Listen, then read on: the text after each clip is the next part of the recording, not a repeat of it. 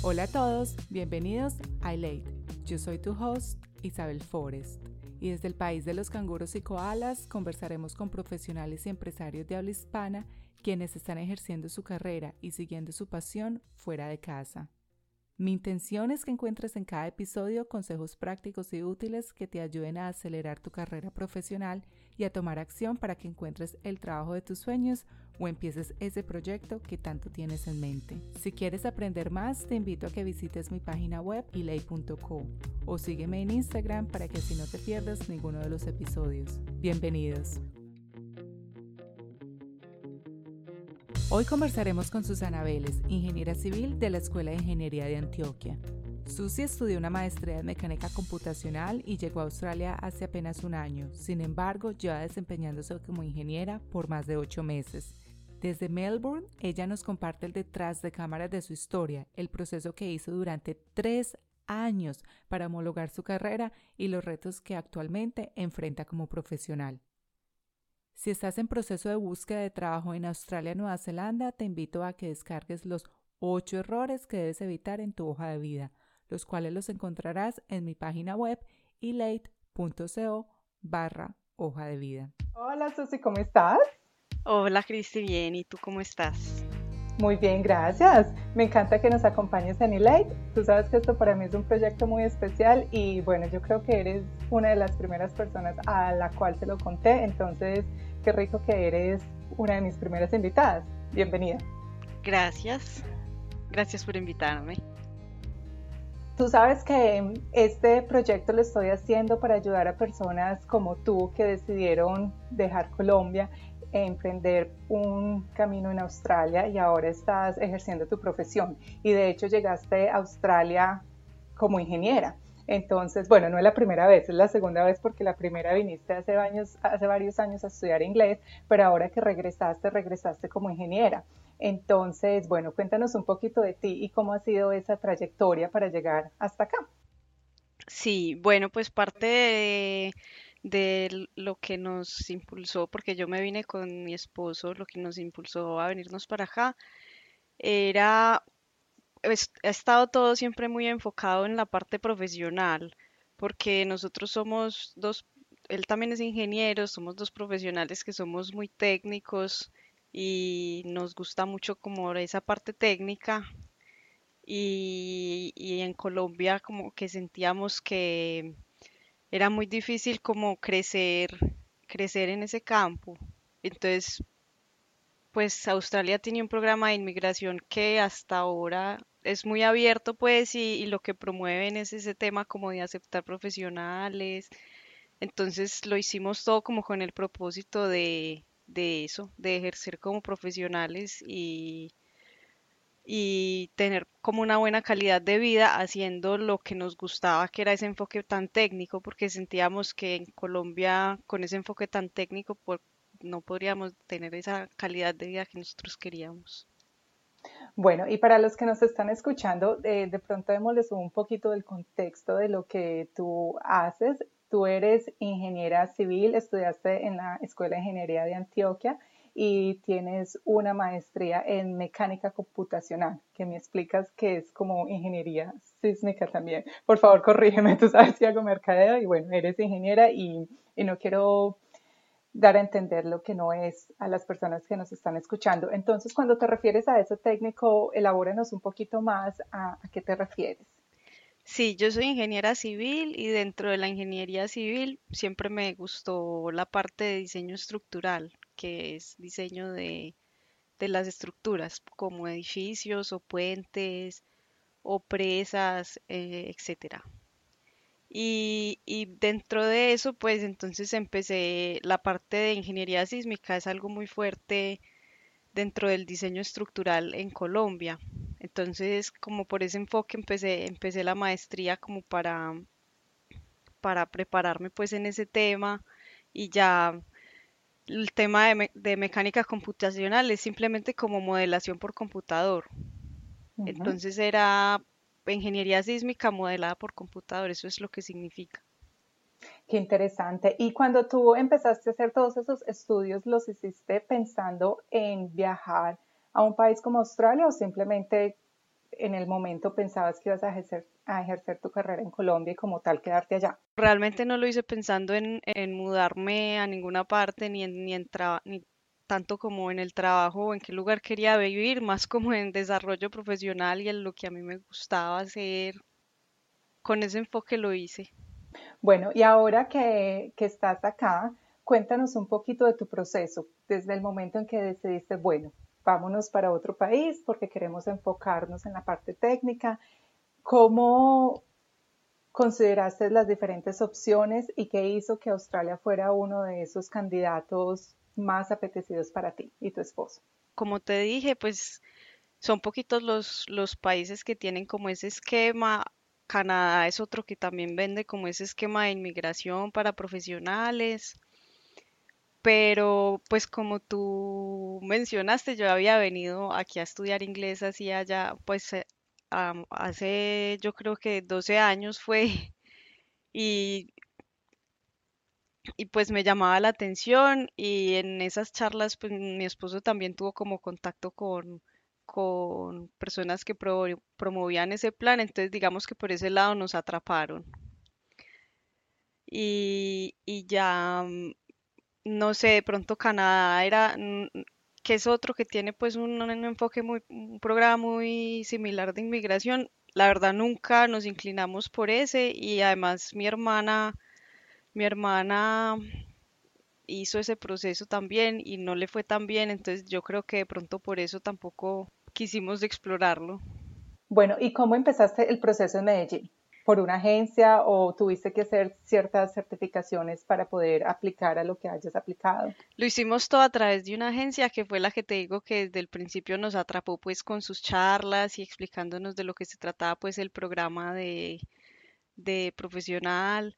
Ellos tienen como ese es el trabajo de ellos, ellos tienen montado todo el proceso y le explican a uno y le ayudan. Obviamente eso tiene un, un costo, ellos tienen unas tarifas que son pues altas, pero, pero son reguladas por, por el Estado. Para ellos no pueden cobrar más de una tarifa, o sea, tienen que estar en un rango de tarifas. Entonces, en general, pues nosotros nos, antes de contratarla y eso averiguamos cuáles eran los rangos y estaban como en un rango intermedio alto, pero digamos que era de las empresas que tenían la oferta en Medellín y lo hicimos todo a través de ellos. En mi, en, en mi opinión, es muy recomendado porque ellos tienen muchos tips que te pueden ayudar en el proceso.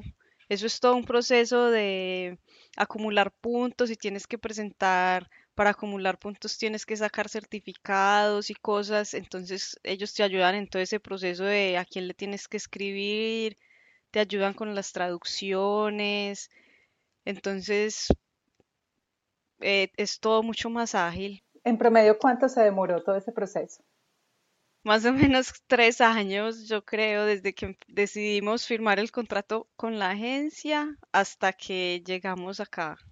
Esto me lleva como a la segunda, a una, a la siguiente pregunta y es, ¿qué crees que tienes tú como profesional y como persona en tu personalidad que te haya llevado a tener toda esa como decimos en inglés, endurance and resilience, para, ¿cómo lo traduciría? Como esa tenacidad y compromiso con ese proyecto, porque tres años son tres años, en tres años pueden pasar muchas cosas. Entonces, ¿qué crees que te determina o que te caracteriza como persona para que hayas sido capaz de, de seguir un proceso que por sí es bien largo? Varias cosas. Primero, paciencia. Yo soy una persona muy paciente y me gusta terminar las cosas, entonces también como algo que ya habíamos empezado, hay que terminarlo y, pues realmente el factor económico también es muy importante porque como era por medio de una agencia y entonces tú firmas un contrato y, estás, estás comprometido a hacer unos pagos y también a seguir unos plazos, entonces eso te presiona a ti también para que sigas adelante y hagas las cosas. ¿Qué papel jugó el saber inglés en todo este proceso? No, pues primordial, primordial, porque para conseguir los puntos, pues mientras más inglés sepas, mucho más, mucho más fácil. Si, si, si, si tienes un inglés perfecto, eh, te dan muchos, muchos puntos y, también para certificados, por ejemplo, como hay que validar la carrera, para validar la carrera también necesitas eh, un puntaje mínimo. Y de hecho nosotros pues en el programa teníamos, necesitábamos un puntaje y eso fue de las cosas que nos, nos demoró para, para conseguir, nos demoramos más o menos seis meses. Y eso que yo ya tenía pues un buen nivel de inglés, pero no perfecto. Entonces, para poder conseguir ese puntaje, tuvimos que, tuve que presentar el, el examen varias veces. ¿Y cuál examen fue este? Eh, ahí, ahí creo que la, la oficina de, de inmigración acepta como tres. El que yo, pre- yo presenté dos veces el IELTS, pero, pero no, no pude, no pude con el, con el writing, siempre, siempre quedaba más bajita la, la calificación, entonces por consejo de la, de la agencia con la que estábamos, nos recomendó que presentara uno que se llama PTE. wow, nunca lo había escuchado. Sí, y entonces presenté ese y ya con ese pasé de una. Sí, el IELTS es un examen tecito. Yo lo, yo lo presenté, pero estudié para, para el examen. Y de hecho te explican que cuando lo presentas debes estudiar como si estuvieras estudiando para un examen de física o de química en el colegio o en la universidad. Te preparas para el examen. E incluso personas que hablan inglés lo pierden.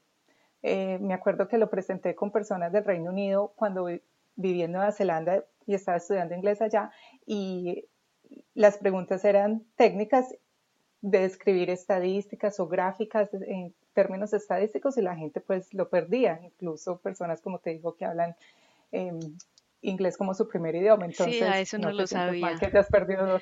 No, Sí, es complejo. sí, es compleja esa parte del writing porque se pegan mucho como de lo que ellos quieren que uno escriba, no tanto de que esté bien escrito, pues que tenga sentido y esté gramaticalmente correcto, sino de que sea el tipo de y escrito es que muy están específico. buscando. Sí, Correcto, sí. Yo me acuerdo en el mío me tocó describir unas gráficas estadísticas y bueno, pues era muy buena en estadística en la universidad, entonces fue fácil para mí hacerlo, solamente lo gané, gané un- saqué un puntaje alto, pero y hay dos tipos, está el académico y el que yo presenté fue académico, pero como te digo, yo estudié dos meses en Nueva Zelanda en un colegio en inglés, pues obviamente porque estaba en Nueva Zelanda, pero estudié para eso, entonces bueno, creo que por eso fue el resultado tan bueno.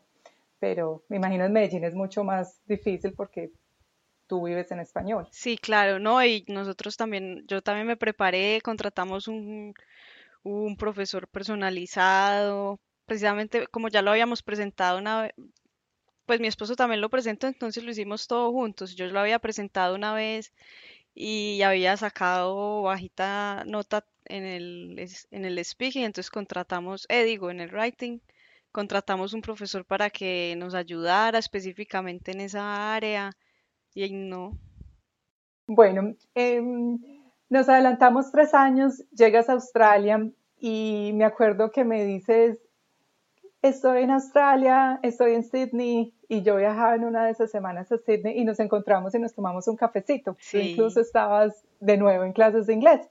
En ese momento me cuentas que estabas aplicando para diferentes trabajos y te había salido uno en Melbourne. Entonces ahora estás en estos momentos en Melbourne, pero cuando llegaste, llegaste inicialmente a Sydney. sí. Cuéntame ese proceso de cómo aplicaste para el trabajo estando acá, cómo lo conseguiste, porque me contaste también en su momento que tu esposo había conseguido otro y tenían como esa disyuntiva de cuál, a qué ciudad se iban, cuál aceptaban. Bueno, cuéntanos ese proceso y qué crees que fue lo que aceleró el hecho de que lo conseguiste relativamente muy rápido. Es todo un proceso porque uno llega obviamente con las esperanzas de, encontrar un trabajo como profesional, sobre todo nosotros que veníamos y que la, el motivo para venir acá era, era precisamente ese de buscar trabajo como profesional. Pero uno llega y eso es un bombardeo de todo. Entonces uno, para preparar la hoja de vida, to- lo que siem- en todas partes te dicen es que tienes que preparar la hoja de vida como acá les gusta, que te, que te prepares muy bien para ver qué es lo que ellos quieren ver. Entonces, pues eso es como de lo más importante. En Colombia las plataformas digitales no, no funcionan, no funcionan por ahora, es todo muy de boca en boca y de hecho aparentemente aquí también, pero uno no tiene más remedio porque uno no conoce a nadie. Entonces lo, uno tiene que llegar, pues de todas maneras aquí sí están más habilitadas esas plataformas, entonces uno llega y las ofertas, en general todas las ofertas están ahí, lo que pasa es que hay muchos puestos en, a los que ya saben a quién se las van a dar y simplemente esa oferta pues casi que no. Sí, y lo que pasa es que lo que tú dices es cierto, la rosca en Australia, como decimos en, Colombia, la rosca existe y aquí también lo hay. No es tan notoria, pero lo hay y, y, lo que tú dices es muy cierto. Las empresas, incluso cuando hacen reestructuraciones de personal, tienen que mm, publicar los puestos así vayan a hacer un ascenso internamente en la oficina, tienen que públicamente anunciar que hay un puesto para no ser discriminatorios con otras personas. Exacto. Entonces, Sí, yo no sabía eso pues en ese momento, pero ahora que estoy aquí en esta oficina sí me he dado cuenta de eso que tú dices. O sea, dicen, vamos a publicar este puesto, ya creemos que ya sabemos a quién se lo vamos a dar, pero de todas maneras ahí está. Sí, entonces, pues yo creo que lo que me ayudó a conseguir el trabajo fue simplemente intentar, intentarlo todo, porque, porque yo hice la cantidad de hojas de vida que te puedas imaginar, apliqué por todas partes, yo llevaba, y no solo ni siquiera para trabajos profesionales, de mesera, de todo. Y en cuestiones de la parte profesional, entonces, ¿Qué procesos hiciste? Bueno, creaste una hoja de vida que seguiste los requerimientos en Australia y a dónde la enviabas, qué plataformas usabas o cómo fue esa interacción con la rosca australiana, por decirlo de alguna forma. De las cosas que, así, que hacíamos era la hoja de vida, LinkedIn. Ah, yo creo que LinkedIn es muy importante, aquí es supremamente importante. Yo creo que en mi, en, para conseguir el trabajo fue pues no fue primordial porque para empezar em, apliqué por ahí. Pero, pero sí me di cuenta de que se me, cuando había alguien interesado se mete a tu perfil, mira tu perfil y entonces es muy importante que lo que diga ahí eh, sea bueno pues y también tenga un impacto, casi que lo mismo que tu hoja de vida. También ir a eventos, programan muchos eventos sociales por ahí, eso también es entretenido porque uno está desempleado y no tiene nada que hacer y en esos eventos regalan vino, cerveza, son conferencias interesantes. La idea es conocer gente, pues yo soy muy tímida realmente no llegué a conocer a, nadie en, en esas reuniones, pero la idea es ir y empezar a empaparte como de la gente, del gremio y conocer gente. Y pues yo creo que eso es bueno, así uno sea muy tímido y no conozca a nadie, porque al menos te vas como empapando y te vas como sintiendo como en más confianza. Claro, y aprendes algo que es, pues cuando estás en Roma, haz lo que los, como dice el dicho, se me olvidó. Esto, por eso estoy haciendo este proyecto también, porque el español se me olvida, pero bueno, los que nos están escuchando lo sabrán terminar. Pero cuando estás en esos eventos aprendes muchas cosas inconscientemente, cómo la gente se comporta, cómo hablan, expresiones, eh, el slang en Australia, que es impresionante. Me imagino que trabajas en una industria que es bien dominante por el hombre, pues masculino. Me imagino que hay muchos hombres en, tu, en, tu, empresa. Y bueno, ellos hablan con un slang, bueno, las mujeres también, pero los hombres en general con slang y todo eso lo vas aprendiendo cuando vas a todos estos eventos. Entonces, me parece que es muy válido lo que dices. Así no conozcas a nadie, algo aprendes y te tomas un vinito gratis. Exacto, claro. Bueno, eh, entonces LinkedIn es, dices algo, es muy importante, tu hoja de vida y estar pues como en donde están buscando a los a las personas acá. Y por mi experiencia de todos los años que llevo viendo por fuera de Colombia, lo que dices es muy cierto. Las empresas se meten a LinkedIn y no solo a eso, si te encuentran en Facebook y en Instagram también. Entonces es importante pues que a la hora de aplicar a un trabajo tengas como una presencia social que sea equivalente a lo que proyectas en tu hoja de vida. ¿Cómo es un día para ti en Australia como ingeniero? Bueno, hablemos de cuando no había restricciones sociales por el coronavirus, pero en un día normal donde trabajas desde la oficina, ¿cómo es un día para ti? Sí, pues yo como en todo el proceso de conseguir trabajo estaba como un poquito prevenida porque te dicen que las cosas son muy diferentes, que tú te tienes que adaptar, que pero pero pues a la hora de la verdad la empresa la estructura de la empresa y cómo, cómo funciona la empresa es muy parecida a la, a la empresa en la, en la última empresa que yo trabajé en Colombia. Entonces, pues por ese lado, mi día es muy similar. Pues yo me levanto, me organizo, voy a la oficina. La oficina, eh, más o menos el, el trabajo y la interacción es, es más o menos parecida. Y entonces eso es bueno, eso lo hacía uno como sentirse en confianza. Si tuvieras que enumerar tres o cinco aspectos que te han parecido retadores en cuestión de tu vida laboral acá comparada con Colombia, que es algo que digas, pues pucha, Dios mío, quisiera estar en Medellín, esto está difícil o tengo que concientizarme de que las cosas van a mejorar si hago esto porque tal cosa no me gusta.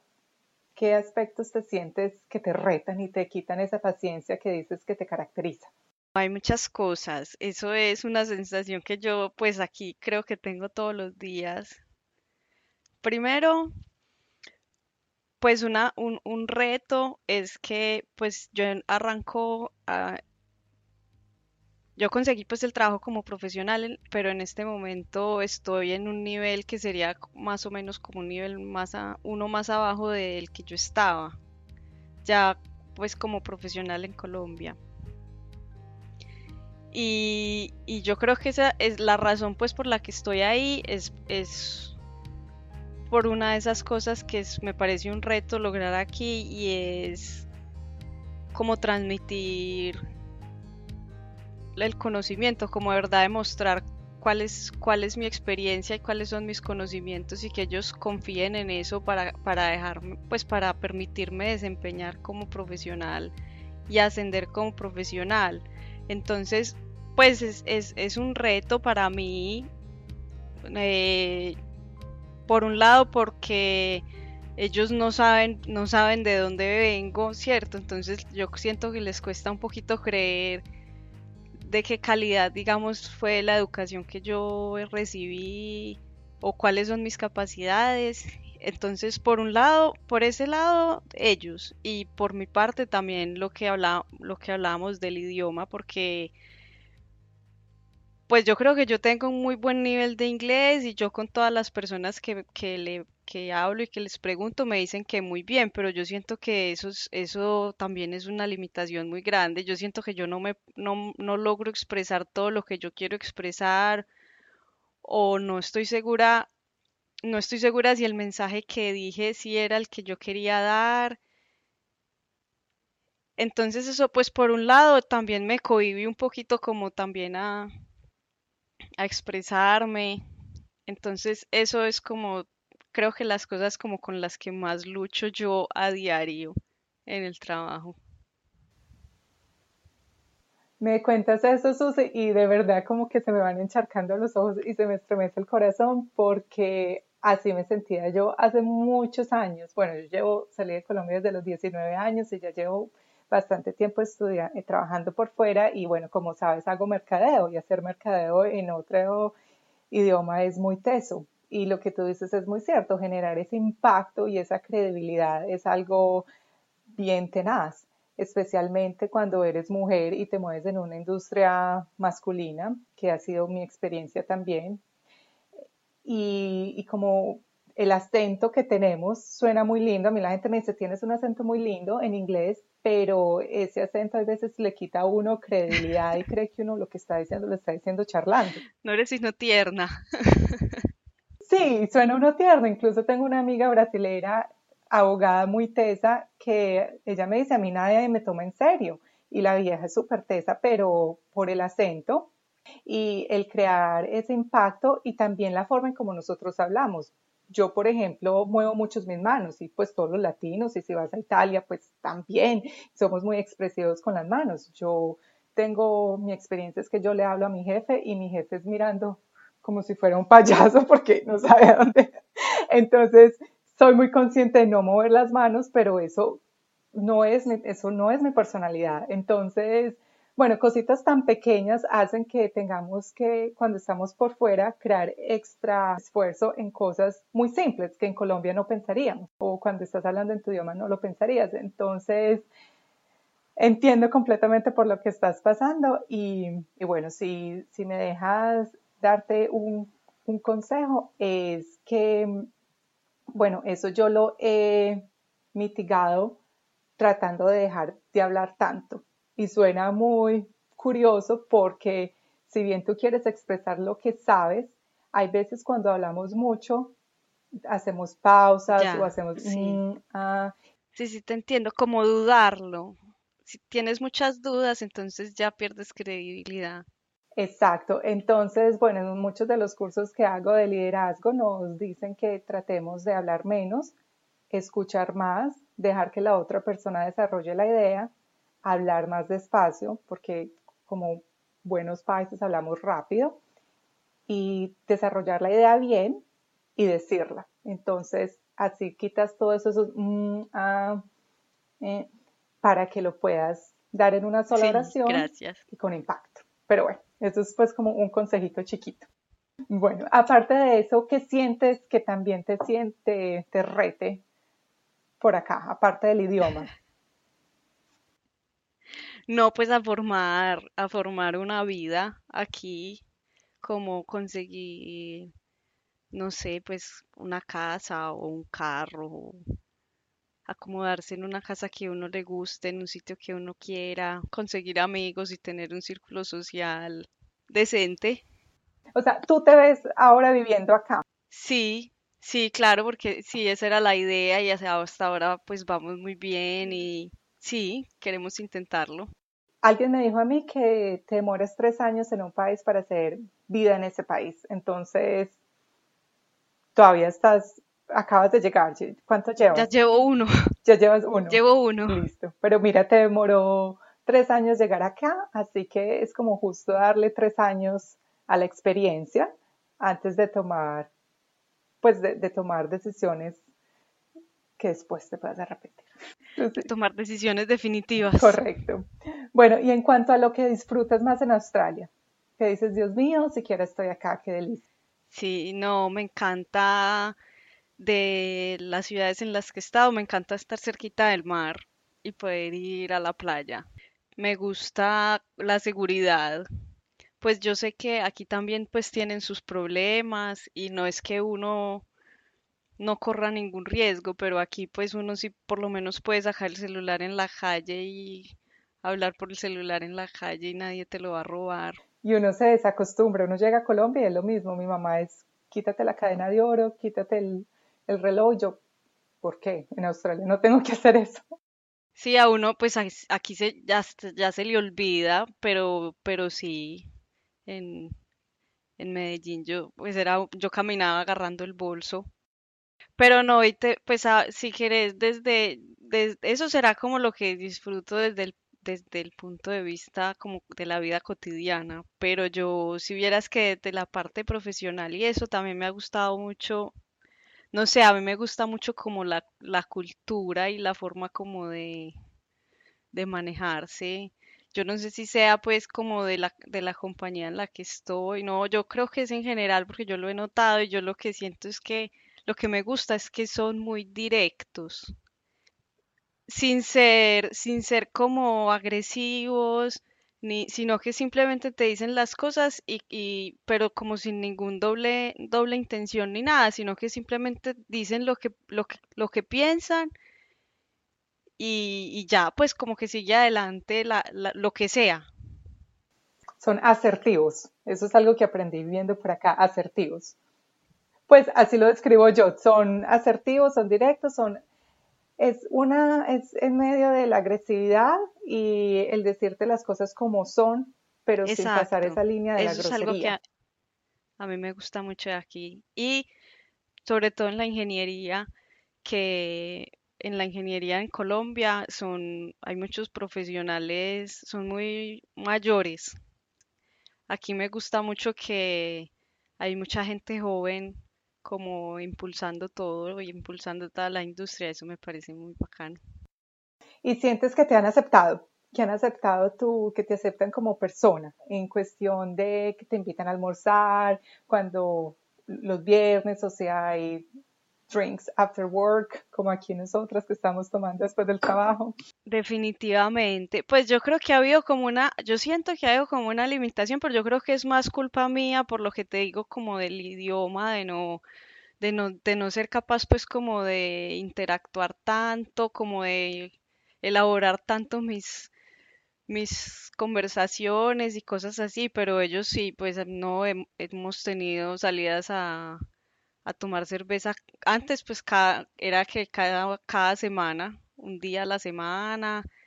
No, muy, muy, muy queridos y a mí me parece que son muy inclusivos y para nada, yo, porque eso es algo que yo no sé porque dicen que en Sydney son más como clasistas. Aquí dice que aquí en Melbourne es más diverso y aceptan como más las diferentes culturas, pero pues la verdad no sé. No sé porque en Sydney no llegué como a tener esa interacción, pero aquí en Melbourne sí han sido muy, muy queridos conmigo.